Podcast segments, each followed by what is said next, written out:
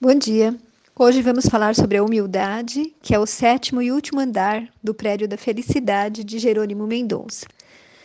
E Jerônimo nos relembra de que os homens e mulheres mais iluminados que passaram pela terra foram justamente os mais humildes. Obviamente, em primeiro lugar, Jesus. Depois podemos citar alguns: Bezerro de Menezes, Madre Teresa de Calcutá, Irmã Dulce, Francisco de Assis, Chico Xavier e muitos outros. E eu incluo aqui o próprio Jerônimo Mendonça.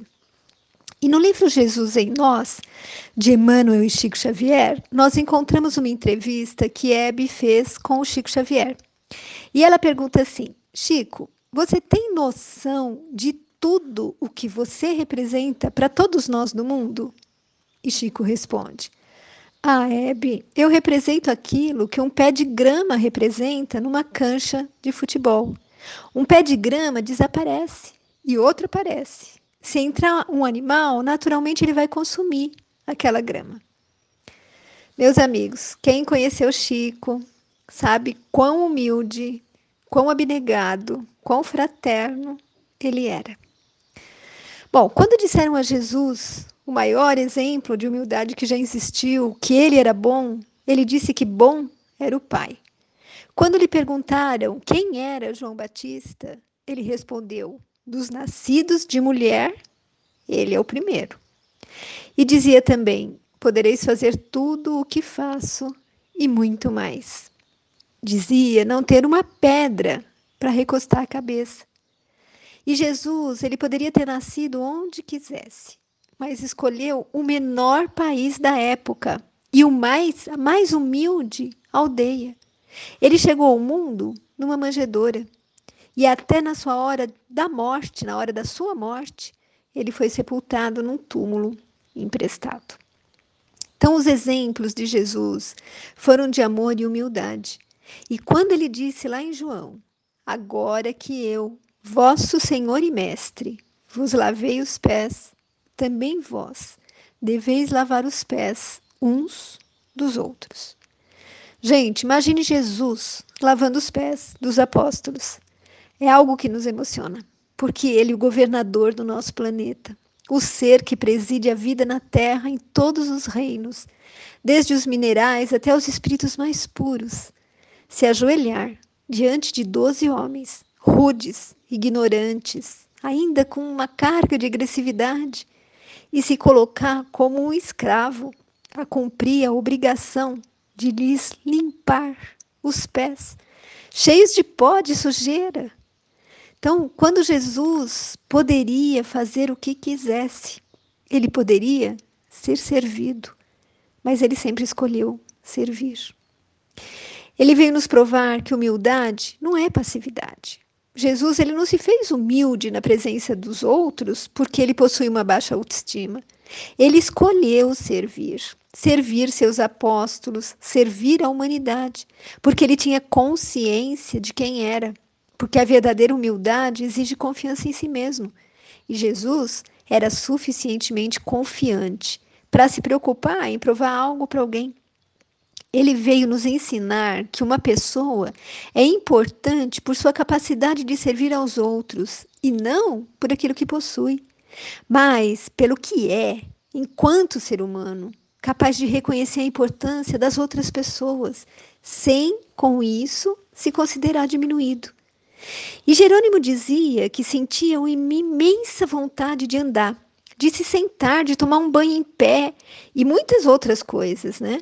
Mas ele dizia que nesta vida ele precisava aprender a lição da humildade. Ele precisava entender que a gente depende um do outro. E como ele não havia aprendido isso nas vidas anteriores, Deus o colocou em extrema necessidade. Cego, paralítico, totalmente imóvel numa cama, para que mãos de irmãos abnegados o atendesse em tudo. Meus amigos, que entendimento Jerônimo tinha sobre a sua vida, que elevação, que aceitação.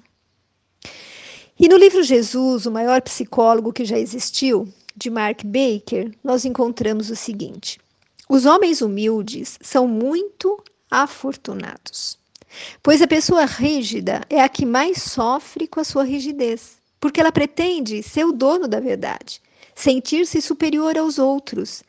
Pode ter efeitos profundamente negativos esse tipo de sentimento e de pensamento. Porque ser dono da verdade é uma carga muito pesada. Porque sempre nós estamos tendo que provar algo a alguém e a nós mesmos. Daí Jesus ter afirmado a Nicodemos, o doutor da lei, que Deus se revela aos simples e pequeninos, que humilda, humildemente pensam nele. Lembre-se do que ele nos disse no Sermão da Montanha. Bem-aventurados os pobres de espírito, os humildes. Bem-aventurados, felizes humildes, e não aqueles que precisam provar algo, né, que se acham os melhores. E Jesus diz: Bem-aventurados os pobres de espírito, porque deles é o reino dos céus. Tem uma historinha que conta assim: que três cegos encontraram um elefante. E quando lhes foi pedido que descrevessem o animal, cada um disse uma coisa diferente. Um afirmou que o elefante era como uma grande mangueira. O segundo, que ele parecia um cabo de vassoura. E o terceiro, que ele se assemelhava ao tronco de uma árvore. Cada um descreveu o animal a partir da sua perspectiva. Nenhum deles estava certo ou errado. Todos estavam explorando o seu ponto de vista pessoal. Vocês concordam com isso? Que eles estavam ali tocando o elefante? e não vendo? Então, nós vamos estar exercendo a humildade quando percebermos que somos como esses cegos, limitados na nossa capacidade de perceber as coisas que estão bem diante de nós. E por isso, nós temos que aceitar que podemos estar errados e o nosso próximo certo. Sejamos humildes e nos momentos onde sentirmos necessidade de provar que estamos certos e somos os melhores, que nós possamos nos lembrar dessa lição dos três cegos e do elefante. E refletir que muitas vezes tudo é questão de perspectiva. E Pascal, o físico, matemático, filósofo, teólogo francês que conhecemos, ele nos disse: nunca um homem é tão grande quando, como quando está de joelhos. Gente, Nunca um homem é tão grande como quando está de joelhos. Que grande verdade, não é mesmo? Bom, Jerônimo dizia que não precisamos ser modelos de virtudes, porque ainda estamos muito distantes da perfeição, mas que é com a vontade, com o desejo de evoluir nos nossos sentimentos que nós vamos alcançar a felicidade. Um pouquinho de cada virtude já será um bom começo e que o maior obstáculo na nossa evolução é a opção de não querermos melhorar, porque dá trabalho, exige esforço, persistência. Então as pessoas dizem: Eu nasci assim, eu vou morrer assim. Ou, meu pai sempre dizia isso: pai, pau que nasce torto, até as cinzas são tortas. Só que, fazendo parênteses, meu pai provou para ele mesmo e para todo mundo que isso não era verdade. Por isso eu me orgulho tanto dele.